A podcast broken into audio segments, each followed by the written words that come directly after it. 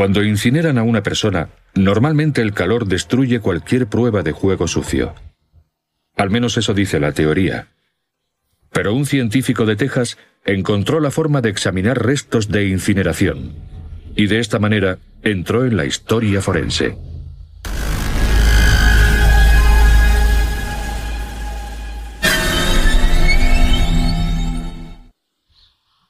San Angelo, Texas, es conocido por su petróleo, por sus plantaciones de algodón y por su clima extremadamente caluroso.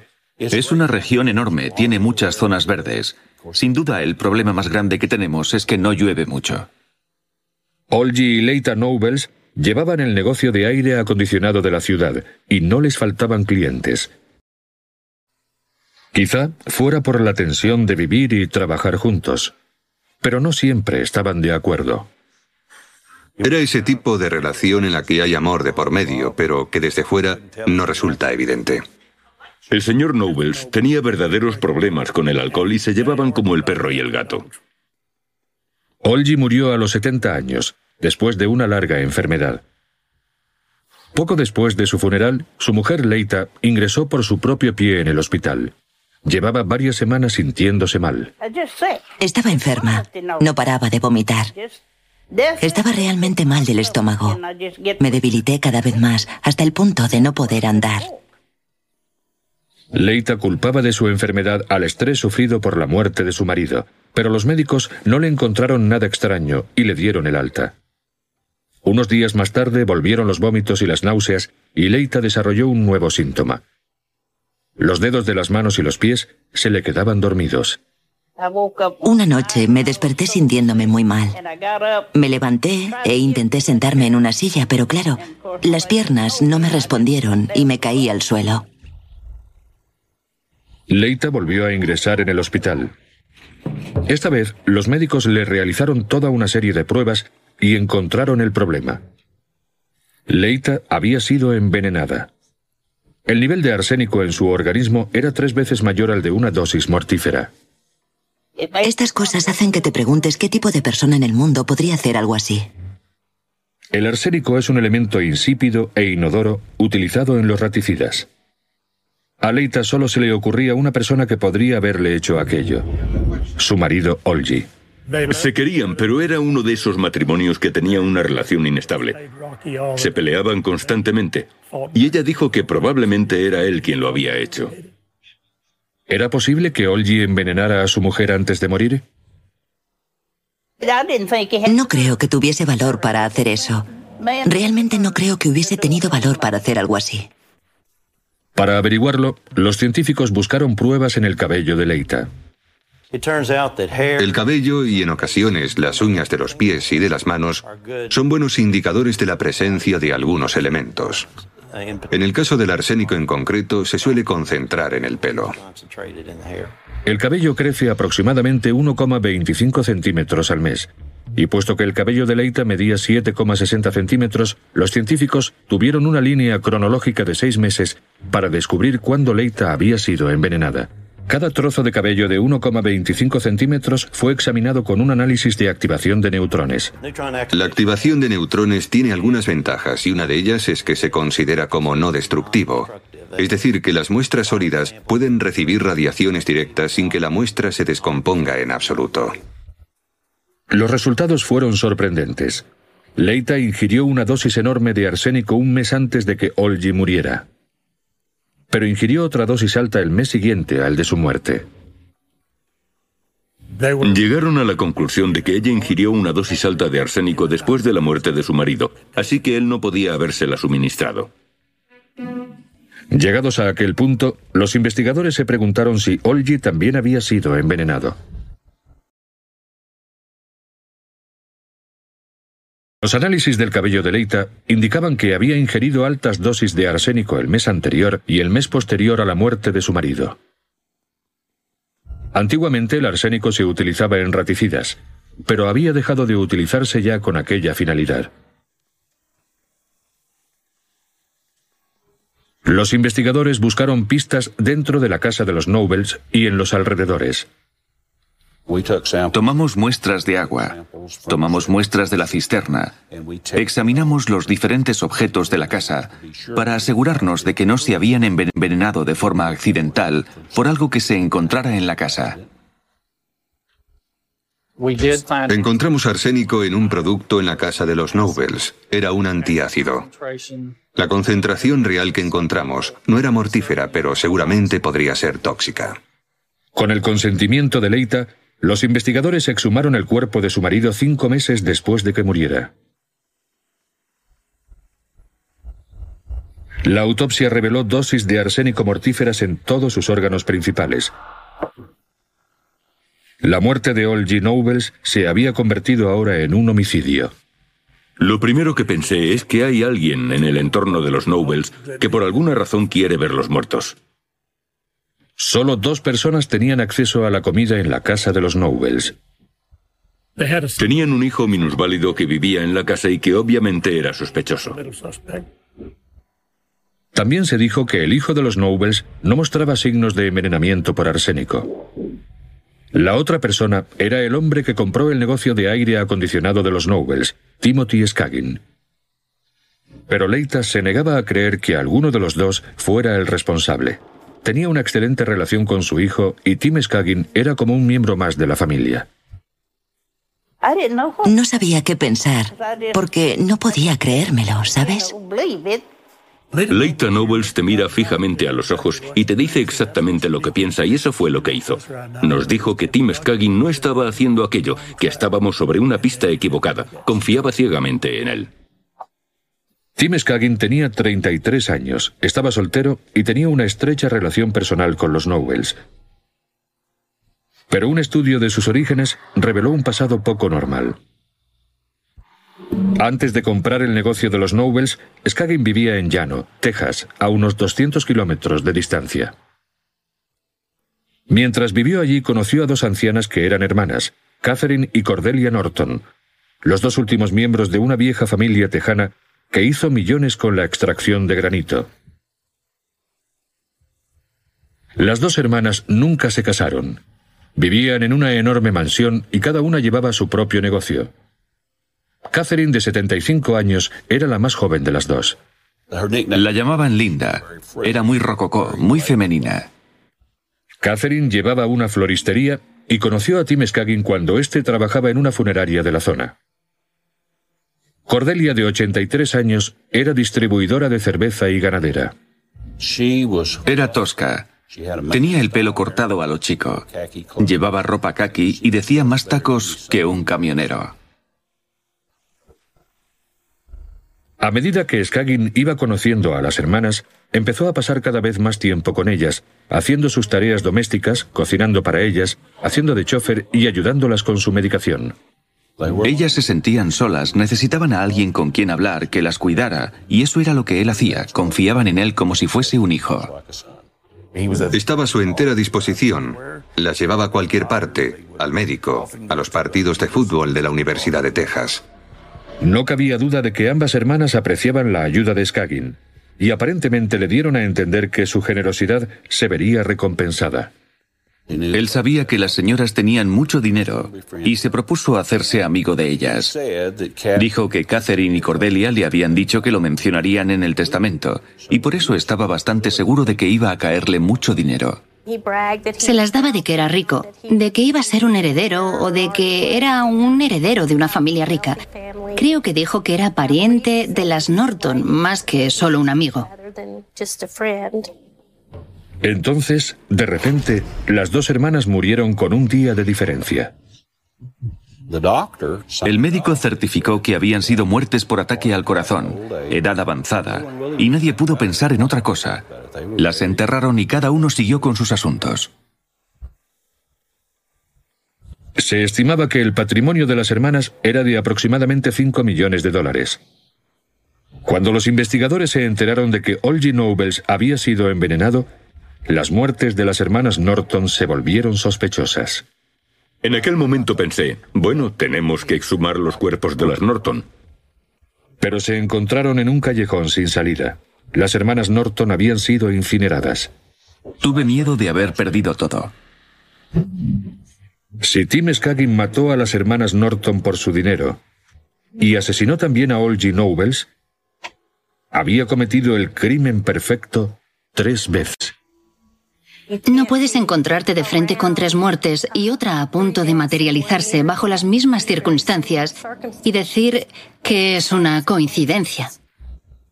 Pero sin pruebas forenses no había manera de demostrarlo.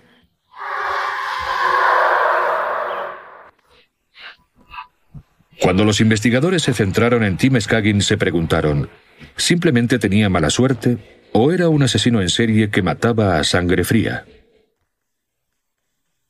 En un periodo de 12 meses, los amigos más cercanos de Skagin, Leita y Olgie Nobles, fueron envenenados con arsénico. Y sus amigas Catherine y Cordelia Norton también murieron de forma sospechosa con un día de diferencia. Él era la última persona que estuvo a solas con Cordelia y con Catherine.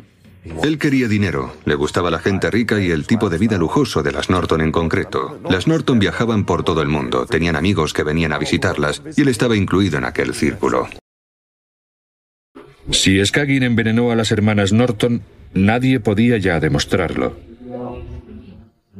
Ambas habían sido incineradas. Lo único que quedaba eran sus cenizas. Él creía que quemando las pruebas estaría a salvo. En una incineración normal, el cuerpo está expuesto a temperaturas de más de 1100 grados centígrados durante más de tres horas. Prácticamente no queda nada. Se necesita una temperatura muy elevada para reducir un cuerpo a un montón de cenizas. Los investigadores se pusieron en contacto con laboratorios y universidades de todo el país, pero nadie conocía ningún modo de examinar restos de incineración para buscar pruebas forenses. Sabía que teníamos que intentarlo. Y por supuesto, cuando fuimos al laboratorio, nuestra gente se mostraba pesimista. No teníamos nada. Tenían la misma idea de que todo había sido quemado. Pero Rod McCutcheon, toxicólogo del Departamento del Laboratorio Criminológico de Seguridad Pública de Texas, estaba deseando intentarlo. Empecé a pensar en la posibilidad de detectar arsénico en una muestra de restos incinerados y decidí que podía ser posible. Había que tener en cuenta muchos aspectos. McCutcheon sabía que el arsénico es en realidad un metal, y algunos metales eran resistentes al fuego y a las altas temperaturas. Puedes cambiar su estado de sólido a gaseoso, pero no vas a destruir el arsénico.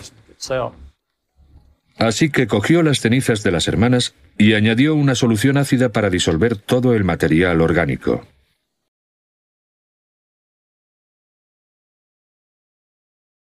Lo que quedaba era fundamentalmente ácido sulfúrico. En un proceso denominado análisis colorimétrico, añadió ácido clorhídrico y zinc a la mezcla. Cuando burbujea a través de este aparato, el arsénico reacciona y aparece, si está presente, un color entre morado y violeta. Cuanto más arsénico haya, más vivo será el color. El cóctel químico de Rod McCutcheon hizo historia forense.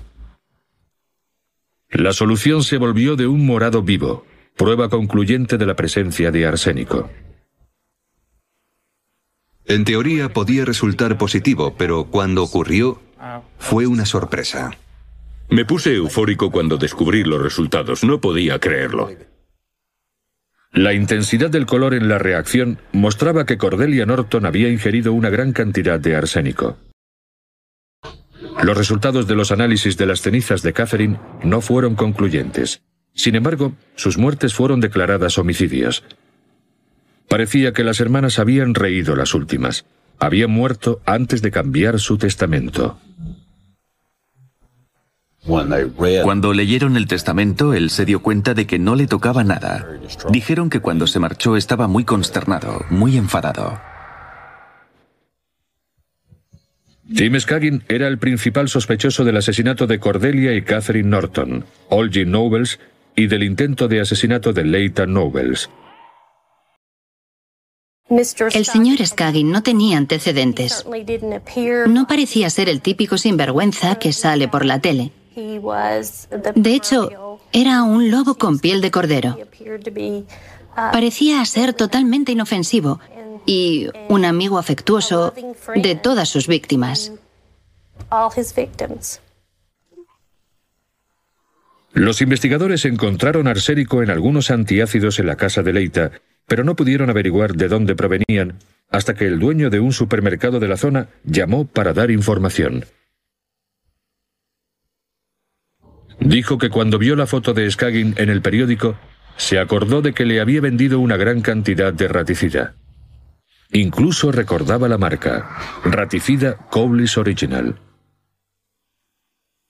Recordaba que el señor Skagin había entrado buscando algún tipo de veneno para matar alimañas. Creo que no lo compró aquel día, sino que volvió varios días más tarde y compró más de una botella. No recuerdo cuántas.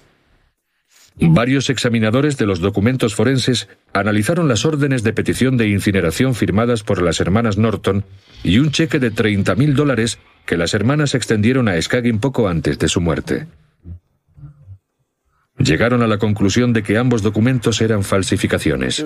Fue escrito durante el periodo cercano a la muerte, lo cual era aún más sospechoso, ya que las mujeres estaban realmente enfermas en aquella época y no estaban en condiciones de donar 30 mil dólares. Los abogados creen que Skagin tenía la mirada puesta en las hermanas Norton casi desde el primer minuto en que las conoció. A las hermanas Norton les gustaba Skagin, y él solía quedarse a comer y a dormir en la mansión que ellas tenían en la ladera.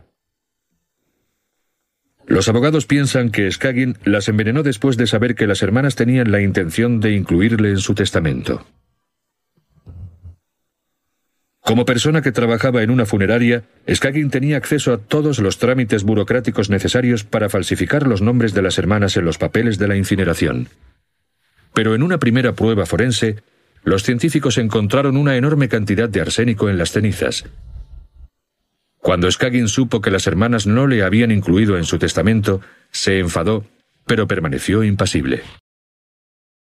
Por las molestias causadas, Skagin falsificó un cheque de 30 mil dólares que fue descubierto más tarde por los expertos forenses. Entonces, Skagin se mudó a 200 kilómetros, a San Angelo, donde conoció a los Nobles. Ellos le prestaron el dinero para comprar su negocio de aire acondicionado y él les devolvería el dinero en cuotas mensuales. Los abogados creen que envenenó a la pareja para evitar hacerles esos pagos.